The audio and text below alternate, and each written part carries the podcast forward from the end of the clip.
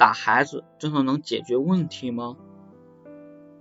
中国式父母总是会有这样的理念：棍棒底下出孝子，不打不成才等等。在他们世界里，好像不打孩子就是不教育了。这让人不禁产生了一个疑问：打孩子真的能解决问题吗？那自然是否定的。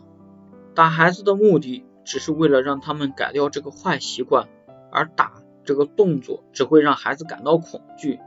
站在父母的立场，让孩子因为害怕就不去做这件事，是一个直接有效的办法，但实际上并没有达到教育的目的，因为孩子只知道害怕。并不知道这件事为什么不能做。教育讲究方式方法，打孩子永远只是治标不治本的办法。